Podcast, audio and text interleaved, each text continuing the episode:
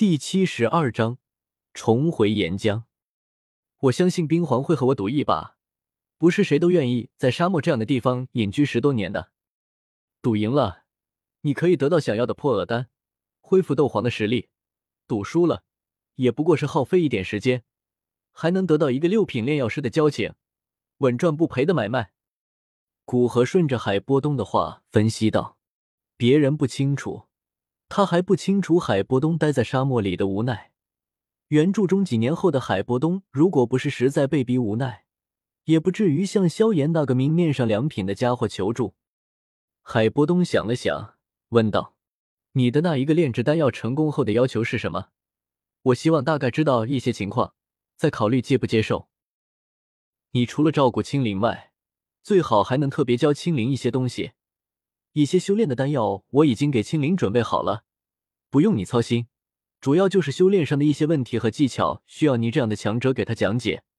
等我炼制完丹药之后，拜托你的事情也是和这个有关。我有一个弟子在魔兽山脉，我在收完异火后要出去一段时间，但是又需要一个人来帮助他解答疑惑，并保护他在实战时不受伤害。本来我是准备请风离去的，但是既然碰到了你。我倒是更希望你去。古河将事情解释清楚，与其说的不清不楚的让他担忧，要做什么困难的事情，还不如一开始与海波东说清楚。这个倒是可以。如果你炼制成功了破厄丹，我破解了封印，也需要一段时间适应，中间保护你的弟子和徒弟，顺便教导他们，倒不是不可以。不过最好不要超过半年。想了想，海波东答应了下来。但是也提出不能保护太久。古河沉吟了一会，道：“我也不知道这次出去需要多久，也许就会超过半年。这样吧，我手上有一张五品的负灵子丹丹方，它的作用是能够将一些因为封印或者体内残伤而导致衰退的实力完全的修复过来。如果我没到半年就回来了，我炼制复灵子丹给你，那你需要欠我一个人情。如果我超过半年还没回来，等我回来，立刻就帮你免费炼制一枚复灵子丹，你看如何？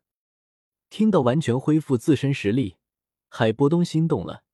自家人之自家事，在封印了这么多年，哪怕吃了破厄丹，顶多能恢复斗皇的实力。最巅峰时的斗皇五星是想都不用想。现在有复灵子丹，那他恢复到最巅峰便有望了。海波东点点头，同意了下来。眼见海波东同意，古河心中也是稍微松了口气。再有叮嘱了一遍青灵，古河离开了墨城，回到石墨城。趁着通往地下岩浆的那个通道暂时还没有被人发现，古河重新回到地底世间。地底世界依旧一片火红，时间似乎已经都这样的地方失去了作用。这一次，古河斗气凝实了很多，随时都可以成为斗皇七星。一路潜到岩浆底层，感知到岩浆中青莲的温度降低了很多。古河直接进入了青光，果然看到莲心处空荡荡的，表明异火已经被人取走。扫视了一眼莲台上散落的七彩蛇灵，自语道：“看来美杜莎女王受伤不轻。记得原著中她在莲台上也就散落了一块七彩蛇灵，现在这么多，恐怕是受了比较重的伤。”这样他会更加忌惮青莲地心火，也不知道他啥时候开始进化。暂时不去想这些，古河下到岩浆中来，就是为了收取莲台和地火莲子。十二枚地火莲子对于修炼火系功法的人来说，几乎相当六品的增强实力的丹药。莲台对于古河更加有用，可以精炼斗气，对于以后稳固斗气修为很有帮助。古河从纳戒之中取出十几个品质颇高的玉瓶，掌心火焰涌现而出，将这些小小的玉瓶融化成了一团淡青的液体。液体翻滚之间，最终凝固成了一把修长的玉尺。小心翼翼的将玉尺中的杂质剔除，使之看上去晶莹剔透。握着玉尺，古河游向青莲，在莲座之下与根茎相连的部分，轻轻一划。顿时，莲台便是脱落而下，与根须相离。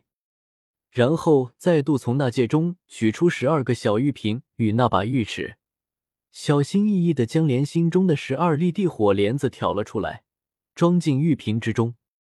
这些收获还是可以的。看了根须一眼，秉承着做事留一线的原则，没有将其取走。古河反身往岩浆之上游去，再重新回到沙漠，将通道堵住。古河在附近找一个安静的地方，吞噬一枚地火莲子，提升到斗皇七星，接着离开这里，往沙漠深处的蛇人部落飞去。小丫头，你修炼多久了？海波东在古河离开之后，索性将店铺关掉，带着青灵回到他的住处，想知道青灵的修炼进度，因而问道：“我修炼两个月了，都是古河大人教我。”在陌生人面前，青灵有些紧张的回答道：“海波东有些无奈，觉得修炼两个月，哪怕是斗之力一段都比较勉强，不过还是惯例的问道。”那丹王可说了，你是斗之力几段，或者你在清晰的感觉到斗之力之后，突破了几次？那个古河大人说，我已经到了斗之力四段，达到了斗之力修炼的终极，基础已经打好，可以修炼一些简单的斗技了。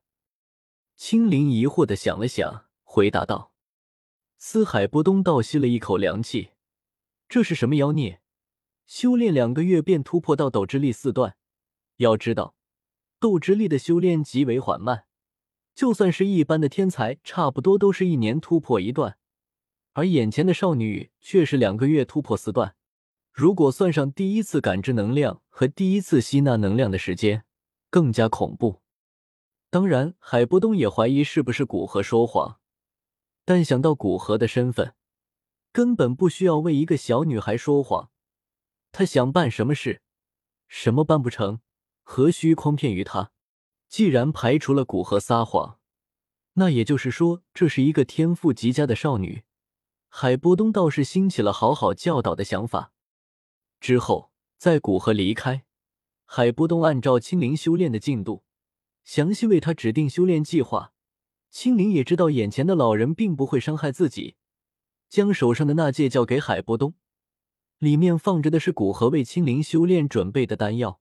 其实海波东在看到青灵手上的那戒时，就已经猜出来这是古河给他的修炼资源，但青灵不主动给他，以海波东的傲气也不至于去要。